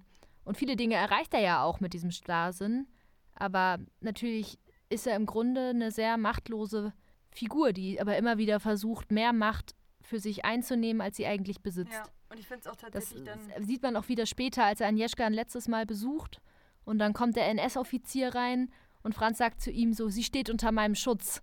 Und man denkt sich so: Welcher Schutz? Du ja. Du hast, du kannst, also das ist liebenswert, aber du, du kannst niemanden schützen in diesem Regime und dann stellt sich heraus, dass ähm, Agnieszka diesen Nazi datet, dass also sie quasi in der viel mächtigeren Position ja. ist als er und dass er wahrscheinlich auch nur deshalb rauskommt, weil sie ihn ja. schützt. Und diese Szene mit Otto Trischneck endet eben ganz herzzerreißend, dass, äh, wie du schon gesagt hast, Franz umarmt ihn nochmal, als er schon am Boden liegt und er sagt, lass mich, Franz, bitte lass mich. Und das ist so eine Mischung aus, ich glaube, er hat Angst, dass die zwei Offiziere sich doch noch dran, also sich an Franz nochmal erinnern und ihn doch auch noch mitnehmen. Vielleicht ist es aber auch so ein kleines bisschen der verletzte Stolz, dass er da jetzt zusammengeschlagen auf dem Boden liegt und eben nicht mehr der, äh, der Lehrende quasi ist. Ja, das kann auch sein. Der Otto Trischneck ist ja eigentlich so ein sehr, auch so ein harter Knochen irgendwie und ja. hat da wahrscheinlich auch einen großen Stolz. Ich fand auch ja. davor die erste Szene, in der die beiden mal ein bisschen ähm, näher aneinander rücken, ist die, in der die Trafik, das Fenster der Trafik mit äh, Schmähungen zugeschmiert wird und sie sauber machen und am Schluss äh, schickt er ihn quasi um ein Bier, glaube ich, und sie sitzen zusammen draußen. Das war das erste Mal, dass ich das Gefühl hatte, dass Otto Trischnik gegenüber Franz auch mal zugibt, dass nicht alles so läuft, wie er das gerne hätte und er vielleicht auch äh, nicht so mächtig ist, wie Franz sich das vielleicht in dem Moment vorstellt. Na gut, wollen wir uns ähm, mal Freud zuwenden? Huch. Seine erste Beschreibung, die erste Beschreibung Sigmund Freuds ist ja von außen und wird durch Franz getätigt, und zwar als er das erste Mal die Trafik betritt. Ähm, er beschreibt, dass man von Anfang an erkennt, dass es hier ein richtiger Professor ist, weil es wohl eine normale Anrede ist für alle Menschen. Also eigentlich nennt man alle Menschen Professor, sogar Pferdefleischhauer und Bierkutscher, aber An dem Gang von Freud erkennt man, dass es wirklich ein richtiger Professor ist. Das beschreibt er auf Seite 36. Also er strahlt Autorität aus und äh, riecht nach Sägespänen, nach Zwiebeln, Zigarren, Seife und Sägespänen. Das beschreibt er auf Seite 38. Die Szene ist äh, seetalerisch humorig irgendwie, finde ich. Es ist so ein, sie, sie bilden ein steifes, eher unfreiwilliges Empfangskomitee für den dürren alten Herren, weil sie beide zur Seite und aufgesprungen sind, als er eingetreten ist. Gleichzeitig ist Otto Trischneck aber auch, also der Katz buckelt schon so ein bisschen vor Professor Freud. Freud hat da doch äh, einiges an, an Ansehen angesammelt, offenkundig in den letzten paar Jahren. Und äh, Franz ist ja auch total überrascht, als er dann erklärt bekommt, das ist der Deppendoktor so nennen sie ihn in Wien. Ja, und Franz kennt den, den Begriff Deppendoktor ja auch. Also er hat nur gesagt, das war Freud. Und Franz ist so der Deppendoktor. Also es ist klar, der ist über Wiens Grenzen hinaus bekannt. Natürlich hatte er schon von Sigmund Freud gehört. Der Ruf des Professors war ja mittlerweile nicht nur an die entlegensten Flecken der Erde, sondern sogar bis ins Salzkammergut gelangt und hatte dort die meist eher dumpfen Fantasien der Einheimischen angeregt. Von allerhand unheimlichen Treiben war die Rede, von ordinären Witzen, wölfisch heulenden Patientinnen und ausufernden Entblößungen in, Privat, in privater Sprechstunde. Also da sieht man, was die Menschen, was die ZeitgenössInnen von Sigmund Freud gedacht hat, haben nämlich aus der Sicht von Franz erzählt. Ich fand bei Freud auffällig, dass er so skizziert wird wie so ein Griesgram mit weichem Herzen, das erweckt wird, weil ein lebhaftes Kind in sein Leben tritt. Und mir ist einfach aufgefallen, wie oft alte Männer in Büchern so beschrieben werden. Also das kennen wir von Heidi mit dem Almöhi, das kennen wir von, haben viele von euch vielleicht jetzt erst kürzlich auch wieder angeguckt, der kleine Lord, der seinen Großvater so umgarnt und so sein steinernes altes Herz erweicht. Und sowas ähnliches passiert hier mit Freud. Ähm, der murrt nämlich die ganze Zeit nur. Also auf Seite 78 murrt er zum Beispiel oder auf Seite 45 das erste Treffen, wo Franz ihm so hinterher rennt und keine Grenzen sieht, sondern ihm immer weiter auf die Pelle rückt und irgendwann fragt, darf ich und versucht irgendwie mit ins Haus zu kommen und Freud äh, knurrt ihn nur so an, nein, darfst du nicht. Der wird wirklich wie so ein, auch wie so ein Griesgram beschrieben, aber gleichzeitig jemand, der das reflektiert. Auf Seite 124 unten gibt es so eine Stelle, wo er sagt, er hatte im Laufe seines Lebens gelernt, mit Schmerzen umzugehen, dann wird er vielleicht irgendwann auch mit dem Austauschen von Zärtlichkeiten keine Probleme mehr haben. Also er, er, ist sich bewusst darüber, dass er emotional nicht so ausufernd ist wie andere Menschen vielleicht. Ja, auf jeden Fall. Und ich finde auch, dass diese ähm, die Beziehung zwischen den beiden wächst auf so eine ganz schöne Art. Ich fand be besonders toll, es ist Seite 122 da heißt es, Freuds Gesicht hellte sich auf. Eigentlich hatte er sich in Gegenwart sogenannter einfacher Leute immer ein wenig unbeholfen und deplatziert gefühlt. Mit diesem Franz aber verhielt es sich anders. Und nur vier Seiten später sagt Franz, eigentlich war er sich in der Nähe sogenannter gesche gescheiter Leute immer ein bisschen linkisch und fehl am Platz vorbekommen. Mit dem Professor aber war das anders. Also sie sind jeweils die Ausnahme für den jeweils anderen. Das fand ich auch ganz schön.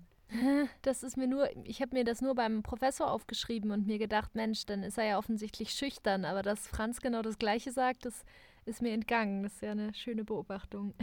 ist natürlich auch eine sehr nette Darstellung von Freud insgesamt. Ne? Es ist ein sehr familiärer Mensch, er hat ein sehr enges Verhältnis zu seiner Tochter Anna. War, glaube ich, sein fünftes Kind, wenn ich richtig bin, aber müsste ich nochmal nachschauen. Auch eine sehr erfolgreiche Psychoanalytikerin, die haben auch zusammen gearbeitet und so. Ich finde es ja. ganz spannend. Ich habe eine äh, Diskussion gehört äh, bei einem österreichischen Fernsehsender über den Trafikanten bei dem sich einer beschwert hat, dass Freud zu zahm bleibt im Roman. Also der dann gesagt hat, wozu wählt Seethaler eine Gestalt wie Freud, wenn er sie nicht anständig nutzt? Und ich würde gerne von dir wissen, ob du das auch so gesehen hast, weil ich fand nämlich, dass Freud durchaus, er sticht jetzt nicht wirklich heraus aus den anderen Charakteren, finde ich. Also er ist nicht wichtiger oder unwichtiger als viele andere. Und wenn ich nicht wüsste, dass es eine reale Person ist, würde ich das an nichts merken. Weißt du, was ich meine? Ja, also du meinst, weil er, weil er genauso wichtig ist äh, wie, wie Otto zum Trischneck Beispiel, zum Beispiel. Ja.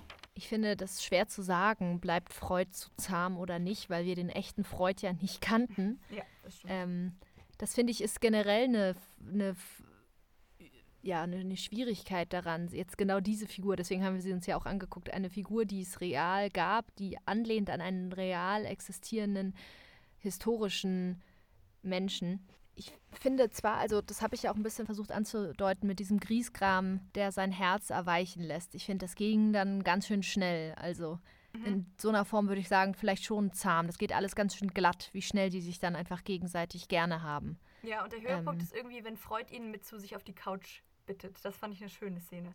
Am Schluss, aber es gibt davor auch Momente, wo, wo Franz ihm seinen Schal um den Hals bindet, weil er so alt und zerbrechlich ist und nicht gut auf seine Gesundheit achtet. Das stimmt. Aber ich finde, diese Couch-Szene war entscheidend, vor allem weil für Franz ja die Couch das Symbol ist für Freud. Also immer wenn er über Freud spricht, spricht er eigentlich auch über die Couch. Natürlich ist es dann auch, es gibt diese klassische Szene, die ich fast ein bisschen over the top fand, äh, als Franz einmal erklärt oder zusammenfasst, was Freud eigentlich tut und ähm, Freud quasi von der eigenen simplen Beschreibung seiner Tätigkeiten beinahe kurz überrascht ist dass das so gut getroffen ist. Und das fand ich ein bisschen trüber. Fand ich auch, dass ich mir dachte, als ob du da noch nie selber drüber nachgedacht hast, dass du durch, dass man durch Psychoanalyse das Leben erstmal komplizierter macht. Das fand ich auch ein bisschen kitschig. Ich fand auch die Szene auf der Couch kitschig, muss ja. ich sagen. Also dann sitzen sie da und rauchen zusammen eine Zigarre. Zigarren rauchen natürlich das Symbol für Männlichkeit. Also äh, Franz ist jetzt kein Kind mehr, er sitzt auf der Couch und raucht eine Zigarre war offenkundig auch so ein Merkmal von Sigmund Freud. Ich habe das ein bisschen gegoogelt und Freud hat wohl bis zu 20 Zigarren am Tag teilweise geraucht. Deswegen hatte der arme Mann auch Gaumenkrebs. Und ähm, was ich tatsächlich auch nicht wusste, ist, dass Freud sich umgebracht hat in Großbritannien. Das wusste ich auch nicht, nee. Ja, also steht er wegen seines Krebses, weil vor den Nazis war er ja, da waren zumindest zu dem Zeitpunkt, es war glaube ich 39, ähm, war in Großbritannien noch nichts äh, von, den, von den Nazis zu sehen. Aber ähm, deswegen hat er auch diese Prothese im Mund, von der im Roman immer die Rede ist. Ja, das habe ich auch, äh, das habe ich mir auch aufgeschrieben, die Prothese, und wollte auch damit verknüpft dich fragen, was macht man, also was machen wir jetzt in unserer Disziplin als Literaturwissenschaftlerin mit diesen zusätzlichen Informationen? Weil die Prothese ist ein wiederkehrendes Symbol bei Freud. Es ist ein, ein Symbol für sein Alter, für seine schwache Gesundheit, auch dafür, dass er wirklich jeden Tag mit Schmerzen herumläuft. Da gibt es so eine ganz prägende Szene auf Seite 124, wo seine Prothese wieder schief sitzt, also die wackelt irgendwie im Mund herum und Anna greift ihm in den Mund und ja. setzt sie fest, was ich ehrlich gesagt ein bisschen eklig fand, dass sie ihm da einfach so in den Mund greift, ähm, was auch irgendwie scheinbar diese Verbundenheit zwischen den beiden nochmal zeigt, dass sowas eben geht und normal ist. Mhm. Und er zuckt kurz zusammen, weil es einfach richtig weh tut. Also der hat die ganze Zeit Zahnschmerzen. Und das mit dem Gaumenkrebs habe ich auch gelesen, dass das der Grund für die Prothese ist. Aber das liest, das liest man ja nicht im Roman. Das ist ja so eine Art Paratext. Also was machen wir mit historischen Zusatzinfos, die wir über Freud haben, die aber nicht im Roman vorkommen? Das ist halt die Frage, ob man Freud als historische Figur nimmt oder eben als Romanfigur. Und letzten Endes ist er für mich in diesem Ding nur eine Romanfigur. Für mich weißt auch, du? aber trotzdem hast du ja gerade selber und ich ja, ja auch ich Infos herangezogen, die eigentlich nicht im Roman stehen. Ähm ja, ich finde es auch da, die Grenze zu ziehen, wahnsinnig schwierig. Ich habe hab das Interview gehört mit Robert Seethaler, das im Deutschlandfunk gelaufen ist vor einiger Zeit wo er auch gesagt hat, er wollte hauptsächlich über Freud schreiben. Und der ganze restliche Roman, äh, die, das Thema des Romans, Romans kam erst so drumherum gepackt, mehr oder weniger. Er hatte Interesse an dieser Freud-Figur. Ich frage mich, wer Interesse daran hat, Sigmund Freud als Figur zu nehmen, aber gut. Er stellt ihn eben dann halt als freundlichen, etwas äh, krantlerischen, krantlerisch, ist das ein Wort? Hm. Also als so ein bisschen zurückgezogenen älteren Herren dar. Ich glaube, wir müssen vielleicht tatsächlich aufhören, das allzu viel zu vergleichen ich finde es schwierig. Ich, ich sehe ihn, glaube ich, eher als ähm, Symbol für die Schwierigkeiten der Juden zu dem Zeitpunkt. Und was diesen ganzen, das, was Freud sonst als, ähm, als Psychotherapeuten ausgemacht hat, das wird ja in dem Roman alles aus der Sicht von Franz erzählt. Ich habe auch tatsächlich irgendwann mal gehört in der Debatte, in der jemand die These aufgestellt hat, dass selbst diese Szene, in der die, ähm, die ältere Frau Mrs. Buckleton bei Freud auf der Couch liegt, eigentlich etwas ist, das, das Franz sich ausmalt weil Franz sich auf die Art und Weise die Therapie vorstellt. Und das würde auch in gewissem Maßen diese extrem sarkastische Antwort erklären, die Freud ihr gibt, weil nachdem sie ihm stundenlang vorgejammert hat, dass sie unglücklich ist, weil sie ist übergewichtig und alle finden sie eklig. Und irgendwann sagt Freud quasi einfach zu ihr, na dann hören Sie doch mal auf, Torte zu essen.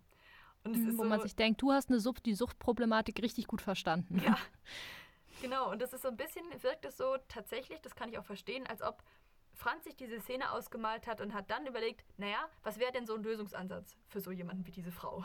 Interessanter, interessante Idee, ja.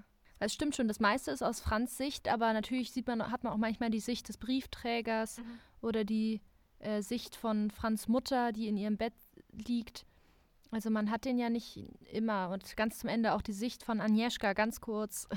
Ach so, was mir noch aufgefallen ist zu Freud, ist, dass er auch äh, zwei Sachen vielleicht noch einmal Freud ist altmodisch mhm. und der wird auch so stilisiert, dass er aus heutiger Sicht als altmodisch dargestellt wird. Zum Beispiel mag er es nicht, dass seine Tochter Hosen trägt. Mhm, ja, er mag Hosen an Frauenbeinen nicht und insbesondere an seiner Tochter nicht. Aber soll sie halt eine anziehen, solange sie so nicht rausgeht. Also das, was äh, konservative Väter heute vielleicht über die Hotpants ihrer Töchter sagen, sagt er über Hosen im Allgemeinen. Und damit markiert wird er natürlich als, ja, als nicht sehr moderner Mensch, der nicht so wirklich mehr mit der Zeit geht, sondern in erster Linie alt ist und seinen Vorstellungen noch ein bisschen nachhängt, äh, gekennzeichnet. Und ja. natürlich auch als nicht so feministischer Mensch. Also da kommen ja manchmal so Sätze irgendwie, an den Klippen der Weiblichkeit sind die Besten von uns gescheitert oder sind die größten Aufgaben unserer Zivilisation, wo man sich denkt, du, du siehst Frauen also nicht als Teil der Zivilisation an. Ähm, das ist aber auch alles, sind ja auch alles Tricks, um zu zeigen, okay, Freud ist eben auch ein alter Mann. Ja, ein sehr zeitgenössischer eben. Ich meine, es war ja damals auch einfach so. Ähm, was ich auch ganz spannend finde, es gibt eine Szene, wo sie im Park unterwegs sind. Und das, was ich eben gesagt habe, dass ähm, Franz auf seine simple Art und Weise Freud erklärt, was dieser eigentlich tut. Sowas ähnliches äh, funktioniert auch umgekehrt, dass äh, Freud die an quasi Franz anschubst und ihm dann erst die Erkenntnis kommt, weil Freud stellt ihm dann letzten Endes die eine wichtige Frage, liebt er denn Agnieszka überhaupt? Und Franz will eigentlich erst direkt Ja sagen und sagen, was ist das für eine dumme Frage und sagt dann aber nach einiger Überlegungszeit, ich weiß es nicht. Eigentlich war ich mir sicher, aber jetzt weiß ich es nicht mehr. Und es braucht aber Freud dazu. Und das ist so eine simple Frage, für die man keinen Psychotherapeuten braucht. Und trotzdem kommt diese Frage eben von ihm, weil er eben auch zu Franz, er ist ja eigentlich Franz bester Freund in einer gewissen Art und Weise. Wir haben nach wie vor ein Gefälle zwischen den beiden, würde ich sagen.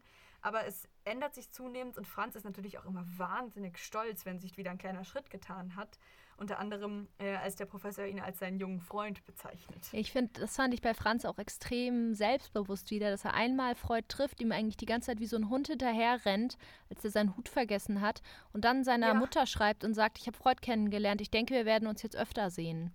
Und das klang für mich nicht so, als so, wir, der kommt jetzt wahrscheinlich öfter in die Trafik und ja. kauft sich seine Zeitung, sondern wir werden öfter Gespräche führen. Und das fand ich bemerkenswert nach dieser Ablehnung. Ja, und ich glaube auch, dass es jemanden wie Franz braucht, um jemanden wie Freud überhaupt anzusprechen. Ich habe dann kurz überlegt, wie das wäre, wenn mir jetzt irgendjemand äh, auf der Straße begegnen würde, von dem ich weiß, dass es ein Gelehrter oder das ist ein hoher Literaturwissenschaftler oder sowas. Dann hätte ich viel zu große Hemmungen, den anzusprechen, aus Angst, dass ich selbst doof rüberkomme.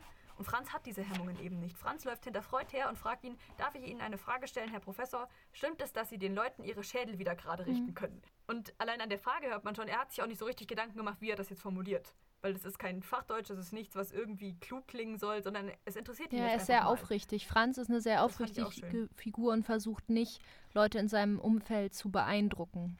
Das, das ist wahr und deswegen kann er vielleicht ja. auch eine so autoritäre und einschüchternde Person wie Freud einfach so auf der Straße ansprechen. Ähm, ich fand es aber auch wieder so richtig klischeeig, dass ähm, jemand, der zufällig 1938 nach Wien zieht, ja Wien, auch große Stadt, als erstes mal Sigmund Freud kennenlernt. Ich finde, daran erkennt man ein bisschen, also daran kann man oft historische Romane, die aber auch in der Zeit, in der sie spielen, geschrieben wurden, unterscheiden von Romanen, die später geschrieben wurden. Weil gerade wenn sie in Metropolen spielen, oft berühmte Figuren aus dieser Zeit auftreten, die heute berühmt sind. Und wenn es in der Zeit ja. geschrieben wurde, wusste man ja vielleicht noch nicht, was ist denn 2020 vielleicht so berühmt. Also und dann treffen die Protagonisten. Das stimmt. Ich glaube, dass Freud auch damals schon relativ bekannt war, aber du hast recht, ja. Ja, also ich habe mal so ein anderes Buch gelesen, wo ein Junge in Paris immer so durch die, durch die Spelunken zieht und Billard spielt und natürlich sofort Sartre und Camus trifft, wo ich mir dachte, das, als, als ob jeder Mensch das direkt mal Sartre und Camus getroffen hat, aber ist okay. Es war quasi unvermeidlich, denen da über den Weg ja, zu laufen. Ja, also es ist, es ist schon so ein, so ein Merkmal. Das passiert hier natürlich auch. Er trifft direkt Freud. Aber deine Erklärung, Setala wollte über Freud schreiben und hat seine Geschichte drumherum gesponnen, das erklärt es natürlich. Hast du noch was zu Freud oder sollen wir zum Pausengespräch? Äh, gerne Pausengespräch. Willst du anfangen? Okay.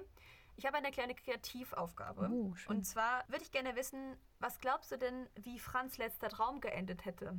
Das ist auf der allerletzten Seite. Der Traum vom 7. Juni 1938. Ich lese kurz vor, was wir haben. Wir haben, der See hat auch schon bessere Zeiten gesehen. Zeiten mit Z gesehen. Die Geranien leuchten in der Nacht, aber es ist ja auch ein Feuer und getanzt wird sowieso immer das Licht fair. Und da endet der Traum, denn äh, Da ist der Zettel abgerissen, der im Fenster hängt. Ich habe mir so aus Spaß mal zwei, drei Vorschläge an den Rand geschrieben und würde von dir gerne wissen, wie hättest du das beendet? Ähm, also ich würde fair zu verschwindet machen und das Licht verschwindet nicht, weil mhm. getanzt wird sowieso immer und es ist ein Feuer und Geranien leuchten. Also das ist ein sehr heller Traum und deswegen ist, ist, ist dieses Licht vielleicht eine Konstante, die nicht verschwindet. Aber ähm, boah, schwierig. Was hast, sag mal, was, was hast du dir denn so hingeschrieben? Lustigerweise ist auch mein erster Vorschlag, es verschwindet. Dann habe ich ähm, das Licht verbrennt Bücher. Da war ich aber, glaube ich, schon äh, im Nazi-Deutschland. Das Licht versiegt, das Licht verliert gegen die Schatten und dann hatte ich noch, das Licht vertritt sich die Beine. Aber nur weil ich dachte, wer weiß, was Franz sonst noch so träumt. Ist ja ein Traum, es kann gut sein. Was ist denn dein Pausengespräch? Wie geht's wohl weiter mit Franz Hochel? Hm. Glaubst du, der überlebt? Ich glaube, dass Franz ähm, durchaus Talent beweisen könnte ähm, in den richtigen Momenten. Hm.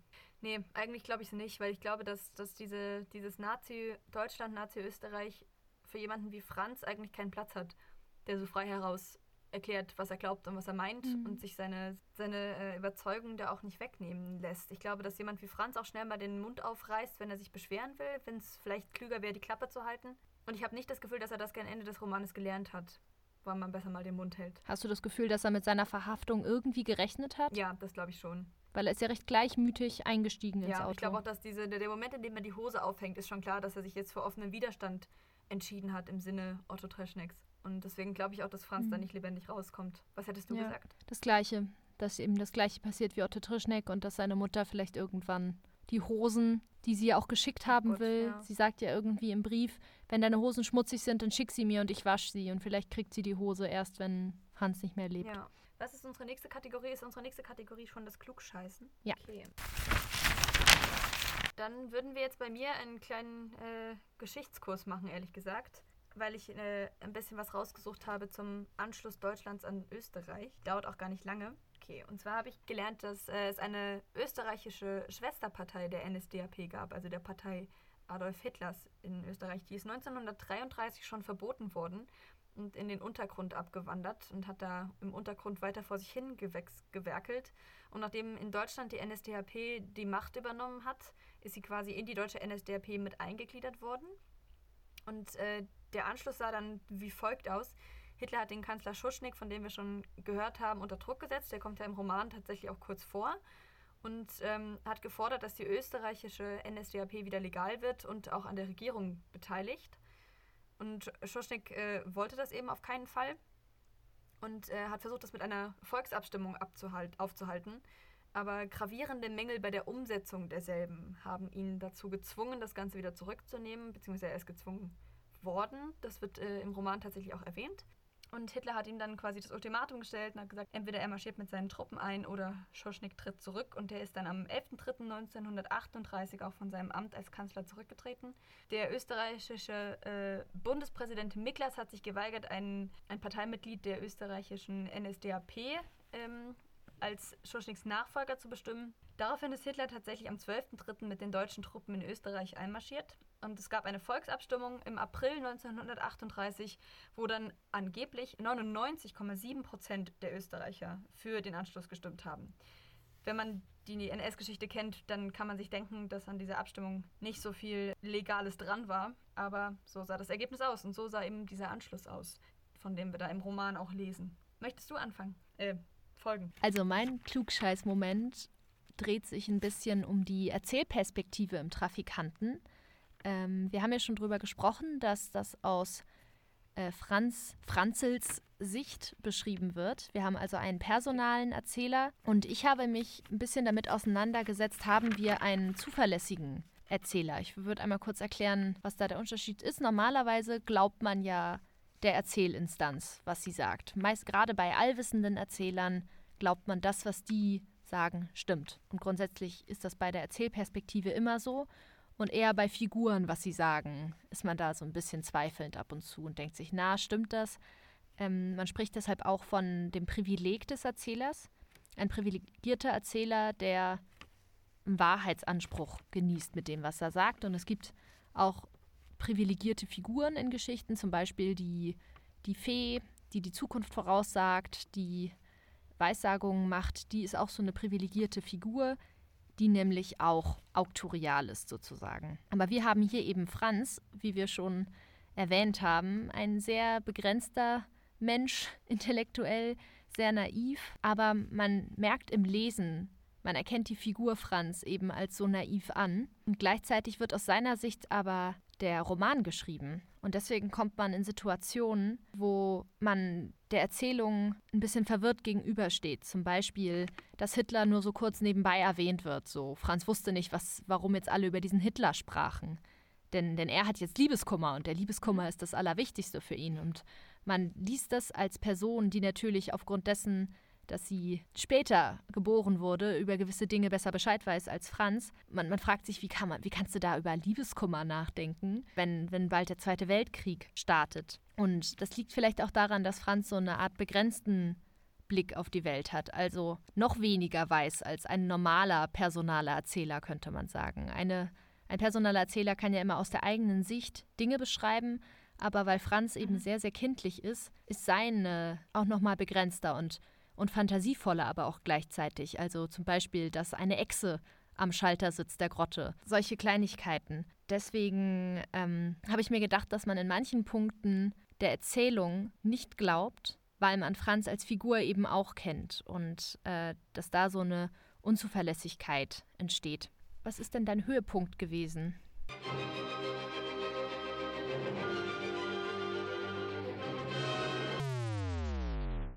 Glaube, mein Höhepunkt. Ähm, hast du den Film gesehen, Der Trafikant? Nee.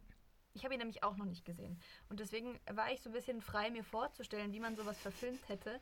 Und ich habe gedacht, ich hätte wahrscheinlich gerne eine Erzählerstimme im Hintergrund und ich musste die ganze Zeit an die fabelhafte Welt der Amelie denken, wo auch im Hintergrund so eine muntere Erzählerstimme vor sich hin plaudert. Und so ähnlich habe ich mir das auch vorgestellt. Ja. Ähm, dieser, dieser Amelie-Effekt zieht sich eigentlich durch das ganze Buch und ich finde ihn extrem angenehm und sehr schön zu lesen. Ich glaube, mein absoluter Favoritenmoment war der, als der Alois äh, Preininger im See ertrinkt. Das ist ja sowieso ein, eine urkomische Szene eigentlich. Und dann gibt es den schönen Satz auf Seite 11, ähm, als äh, Franz Mutter mit dem, mit dem Alvis im, äh, Sex im Auto hat. Der Rücksitz war breit genug, das Leder weich, die Blattfedern gut geschmiert, alles in allem war die Nacht ein Erfolg.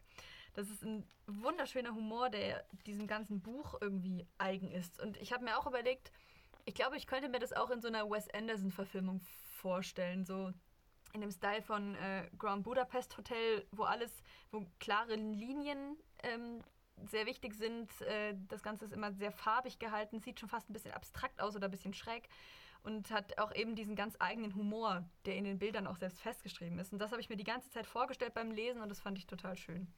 Ja, das, das wäre wirklich eine interessante Geschichte, Wes Anderson-Verfilmung vom Trafikanten. Aber ich freue mich jetzt auch auf den Film, muss ich sagen. Ich kann ja, ich kann keine Filme gucken und danach die Bücher lesen, weil dann habe ich von dem Buch immer relativ wenig. Habe ich nur in sehr wenigen Ausnahmen gemacht. Aber den Film möchte ich mir jetzt schon gerne angucken. Ja, ich, ich fände es gerade schade, dass du ihn nicht gesehen hast, sonst hätte ich dich jetzt gefragt, wie er ist. Aber dann haben wir das beide noch vor uns. Na gut. Mein Höhepunkt war Franz Kreativität zu sehen. Also zu sehen, wie in Franz so ein Impuls kreativen Ausdrucks heranwächst. Also ich habe mir dann so gedacht, das ist bei Franz ja über den ganzen Roman zu beobachten. Seine Welt öffnet sich immer mehr. Zuerst ist er in diesem kleinen, engen Salzkammergut, wo alles gleich ist und kommt in die Großstadt. Das ist dann ja schon mal so ein Schlüsselmoment. Er kommt hin und alles ist laut und alles brodelt und alles stinkt. Ich glaube, Seite 20 beschreibt er das.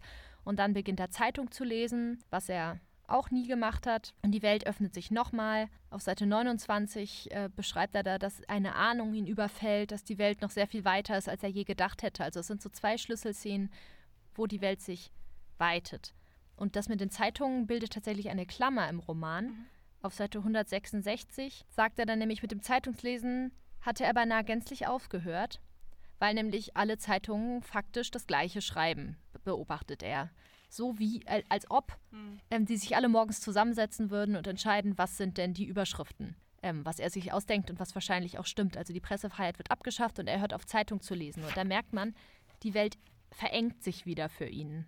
Also dieser Moment totaler Freiheit, den er vorher hatte, hat er nicht mehr. Ja. Und in dem Moment beginnt er aber kreativ zu werden, so als Gegenimpuls. Es geht damit los. Ich hatte das Gefühl, das ist fast so eine Art Klimax. Es geht damit los, dass er einfach nur die Wände streicht, nachdem Otto Treschnik abge, also mitgenommen wurde, abgeholt wurde und er ähm, kauft, sich ein, oder kauft sich einen Eimer weißer Farbe und streicht die komplette Trafik an. Und am Ende äh, heißt es auf Seite 160, er tupfte schließlich einen winzigen weißen Punkt an den Eingangstürknauf. Einfach so, weil es ihm Spaß machte und irgendwie schön und freundlich und künstlerisch aussah. Das ist so sein, das ist nur so ein kleiner weißer Punkt, aber das macht er ohne, dass es einen konkreten Nutzen hat. Und er macht es, weil er es künstlerisch empfindet. Und der zweite Punkt ist eben, dass er seine Träume nicht nur aufschreibt, wie Freud es ihm geraten hat, sondern dass er sie als so eine Art Konzeptkunst immer ins Schaufenster klebt was ja auch ähm, ziemlich, also so marketingmäßig ziemlich genial ist, weil die Leute stehen bleiben und sich das durchlesen und das verlässlich jeden Tag neu durchlesen. Aber seine Art, seine Träume aufzuschreiben, ist eben nicht nur irgendeine Art, sondern die ist auch sehr poetisch. Also er schreibt von einem Wolkenfetzenkleid auf Seite 180 oder ähm, die Hasenaugen sind dunkle Tropfen auf Seite 190. Also das ist im Grunde Poesie, die er schreibt, selbst wenn es auf Basis seiner Träume ist. Und das ist dann nochmal stärker als dieser weiße kleine Punkt.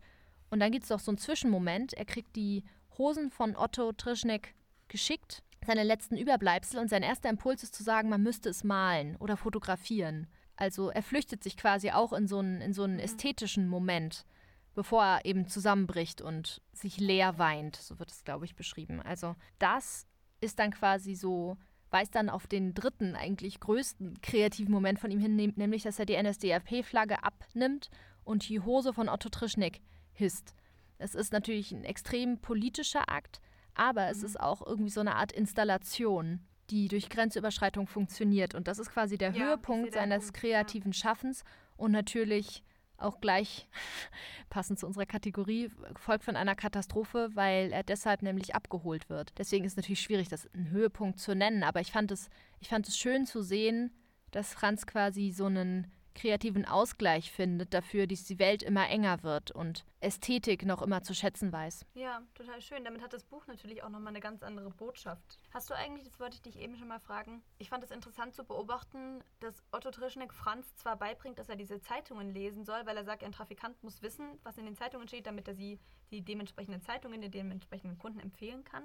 Aber weder Otto Trischneck noch Franz rauchen über den Roman. Die einzige Zigarre, die Frau Franz raucht, ist die mit Freud ganz am Schluss. Sonst lernt er immer nur die Beschreibungen der Zigarren auswendig, raucht aber selbst nie. Das fand ich Du meinst, weil beim einen gesagt wird, das musst du wissen und beim anderen kann man halt nur die Sätze auswendig lernen. Mit den zart, mit den von, von starken, tapferen ja. Männern und von Frauen von zarter Hand gerollt. Ja, ja das genau, stimmt, das ist ungewöhnlich. Genau. Ich habe mal in einem Gummibärchenladen gearbeitet und wir mussten alle Gummibärchen mal gegessen haben. Ich nehme an, es war eine annehmbare Voraussetzung. Es war okay, ja. ja, was war, dein, was war deine Katastrophe? Ja, bei meiner Katastrophe habe ich mich ein bisschen hinreißen lassen. Ich habe, als wir ausgemacht haben, dass wir Freud als Charakter nehmen, zum äh, historischen Freud ein bisschen was gelesen. Und da sind mir zwei Sachen untergekommen, bei denen ich mich ein bisschen verarscht gefühlt habe, tatsächlich, von dem, was ich über Freud wusste. Das, das erste ist, ist relativ witzig eigentlich. Und zwar hat Freud äh, in den, er hat äh, die drei Abhandlungen zur Sexualtheorie veröffentlicht. Und äh, zur Sexualtheorie gab es auch schon einiges an Forschungsliteratur, als er das geschrieben hat. Er war aber zu faul, das angemessen zu zitieren. Und zwar steht in einer seiner ersten Fußnoten, das ist im Freud-Handbuch auch tatsächlich so wiedergegeben, die Angaben sind aus, etc., etc., da hat er ein paar Namen aufgeführt und dann steht da, da an diesen Stellen auch die übrige Literatur des Themas in erschöpfender Weise aufgeführt ist, habe ich mir die detaillierte Nachweise ersparen können. Und ich dachte beim Lesen, toll, das mache ich bei meiner Masterarbeit jetzt auch einfach so. Ich zitiere eine Quelle und sage, die zitiert übrigens alle anderen Quellen und damit ich, hat sich das dann erledigt. Also wenn es so einfach wäre, wäre ja schön. Freud konnte sich das offenkundig erlauben. Und das Zweite war, dass es offenkundig einen gewissen Herrn Moll gab, der ebenfalls Sexual Sexualtheoretiker war. Und der, äh, die haben sich immer gegenseitig Plagierung vorgeworfen, konnten sich nicht sonderlich gut ausstehen, offenbar. Und der hat vor Freud bereits die infantile Sexualität erwähnt in einem, einer seiner Schriften etwas, das ich immer, von dem ich immer gehört habe, dass es Freud zugeschrieben wird und keinem anderen, dass Freud damit schockiert hat. Das hat mich irgendwie dann erwischt, dass ich dachte, man müsste vielleicht mal genauer lesen, was dieser Mythos Freud schlägt so gewaltige Kreise immer. Und deswegen ist vielleicht der Trafikant auch ein angenehmes Buch, weil auf diese Dinge eben gar nicht eingegangen wird, weil es aus Franz Sicht geschrieben wird, wird es alles sehr einfach gehalten. Und ich finde auch der, der Einfluss, den Freud auf Franz nimmt, ist auch ziemlich stark zu sehen das fand ich in einer Szene, war mir das fast zu viel, deswegen gehört das auch zu meiner Katastrophe. Auf Seite 174, da stünde einem die eigene Vorsicht nicht mehr im Weg und alle Ängste, Begehrlichkeiten und Spinnereien könnten ungehemmt durchs Hirn geistern. Da geht es um Träume. Und das ist ein Satz von Franz, der aber ja ganz eindeutig Freud, Freud beeinflusst ist, ohne dass Franz selbst die Traumdeutung zum Beispiel je gelesen hat im Roman. Stimmt, er sagt ja auch, ich habe mir deine Bücher nie gekauft, weil irgendwie waren sie mir dann auch zu teuer und zu dick. Was war denn deine Katastrophe? Was glaubst du, war meine Katastrophe? Äh, ich würde mal schätzen, es hat was mit Sexismus und Kolonialismus zu tun. ähm, es hat, ich finde, es ist, der Roman ist mir irgendwie zu maskulin. Hm, okay, ja. Also es sind einfach keine Frauen, die wirklich auch mal für sich sprechen und näher eingeführt werden. Es geht mir zu lange darum, dass Franz sich verliebt hat und dann mit Otto Trischneck und Freud darüber fachsimpelt, dass die Frau als solche ja auch einfach nicht zu verstehen ist. Und ich verstehe schon, warum man das bei Freud macht, weil das war, glaube ich, auch Freuds Haltung Frauen gegenüber. Ich glaube, der hat irgendwie sowas gesagt wie, die Frau ist das größte Mysterium, das es gibt. Was ich natürlich auch fragen kann, dann frag sie doch. Wir können nämlich sprechen, wir Frauen. Und das wird dann natürlich auch manchmal aufgefangen, wenn er irgendwie ähm, die, die, die, Frisur seiner Tochter betrachtet und sich fragt, wie können, wie kriegen Frauen das nur immer hin? Ja, YouTube-Tutorials. Nein, also es ist, ähm, es, es, es hat mich gestört, dass ich das Gefühl hatte, eigentlich sind Frauen, die einzige Frau, die länger vorkommt, ist eben Agnieszka und die ist eigentlich nur so eine Projektionsfläche erotischer Fantasien. Und gerade wenn man bedenkt, dass das jetzt auch der zeitgenössische Roman ist, der gelesen wird, fand ich es enttäuschend, weil ich das Gefühl habe, wir haben selten vielseitige oder wir haben selten feministische Frauenfiguren, die auch aus heutiger Sicht richtig für sich einstellen stehen. Also wir hatten natürlich Iphigenie auf Taurus, die ziemlich badass war für ihre Zeit, aber wenn man aus heutiger Zeit über Figuren liest, dann könnten die vielleicht noch viel mehr und hätten viel mehr Macht und stattdessen wird so ein Roman ausgewählt, wo Frauen einfach schon wieder nicht vorkommen und das fand ich irgendwie war eine verschenkte Chance und ja, das hat mich irgendwie geärgert, weil ich mir dachte, da soll man sich halt reinfühlen, auch vielleicht als Leserin, in Sätze wie äh, an den Klippen der Weiblichkeit sind schon die Besten von uns zerschellt. Und man sitzt da und denkt sich so, naja, also, ja. also, ja, also, genau, sowas. Also, ja. Und das war meine, meine Katastrophe, weil ich mir dachte, warum, warum eigentlich immer wieder die alte Leier? Mhm. Ja, ja verstehe ich. Hatte ich letztens ein Gespräch darüber mit einer Kommilitonin, es ging um äh, historische Romane. Ähm, weil wir auch darüber gesprochen haben, dass historische Romane ja eigentlich die Gelegenheit sind und auch häufig als solche genutzt werden, ähm, Dinge aus einer weiblichen Perspektive zu betrachten oder weiblichen Charakteren ein bisschen mehr Raum zu geben, als sie in zeitgenössischen historischen Dokumenten jemals hatten. Ja, stimmt. Und stattdessen wird es aber oft benutzt, werden historische Romane oft dazu benutzt, zu zeigen, Mensch, wie war denn das Frauenbild damals? Wie gut, dass es heute anders ist. Ich habe das Gefühl, es ist oft so eine Entschuldigung. Man liest da, Mensch, krass, da gab es früher Männer, die wollten nicht, dass Frauen eine Hose tragen. Wie gut, dass es heute anders mhm. ist. Und da, da so sieht man Feminismus schnell als bereits abgeschlossenen Prozess. Also irgendwie so ein Roman, auf dem man sich ausruhen kann und rausgehen kann mit, ach, was waren ja für Zustände und ähm, ja, ich, ja. Mhm. sind so viel weiter heute. Heute ist zum Glück Gleichberechtigung erreicht. Sagen die zwei Frauen, genau. die den Podcast machen. Wir sind durch für heute mit dem Trafikanten und Franz Huchel. Wer ist denn der Trafikant? Das ist eine gute Frage, das habe ich mich auch gefragt. Na, schon, schon Franz, ne? Also man denkt anfangs, er geht hin und geht zu einem Trafikanten, aber natürlich wird er selbst zum Trafikant später. Und da Otto Trischneck jetzt nicht die Hauptfigur ist, ja. ist Franz wohl der Trafikant. Aber habe ich mich auch habe ich mich auch oft gefragt. Ich denke, könnte man auch so durchaus schöne Doppeldeutigkeit. Weil es gibt mit Sicherheit auch genug im Roman, das sagen lässt, eigentlich geht es um Otto Trischneck in gewisser Art und Weise. Aber weil er die Figur ist, die Franz am, am ehesten dazu bewegt, umzudenken, könnte man diskutieren. Aber ich glaube, es ist bewusst mehrdeutig gelassen, weil sonst hätte man es ja auch einfach die Trafik nennen stimmt, können. Aber ja. es geht schon um den Menschen. Mhm. Ich fand es wie immer sehr schön sehr erleuchtend. Ein inneres Blumenpflücken. War schön, dich zu hören. Wir hoffen, es geht euch allen gut. Wir wünschen allen, die jetzt äh, schon Abitur, äh, wobei mittlerweile wahrscheinlich schon geschrieben haben in Rheinland-Pfalz, dann hoffen wir, es ist gut gelaufen. Wir wünschen viel Glück fürs Mündliche. Allen anderen, ich hoffe, das Homeschooling geht euch nicht zu sehr auf den Geist.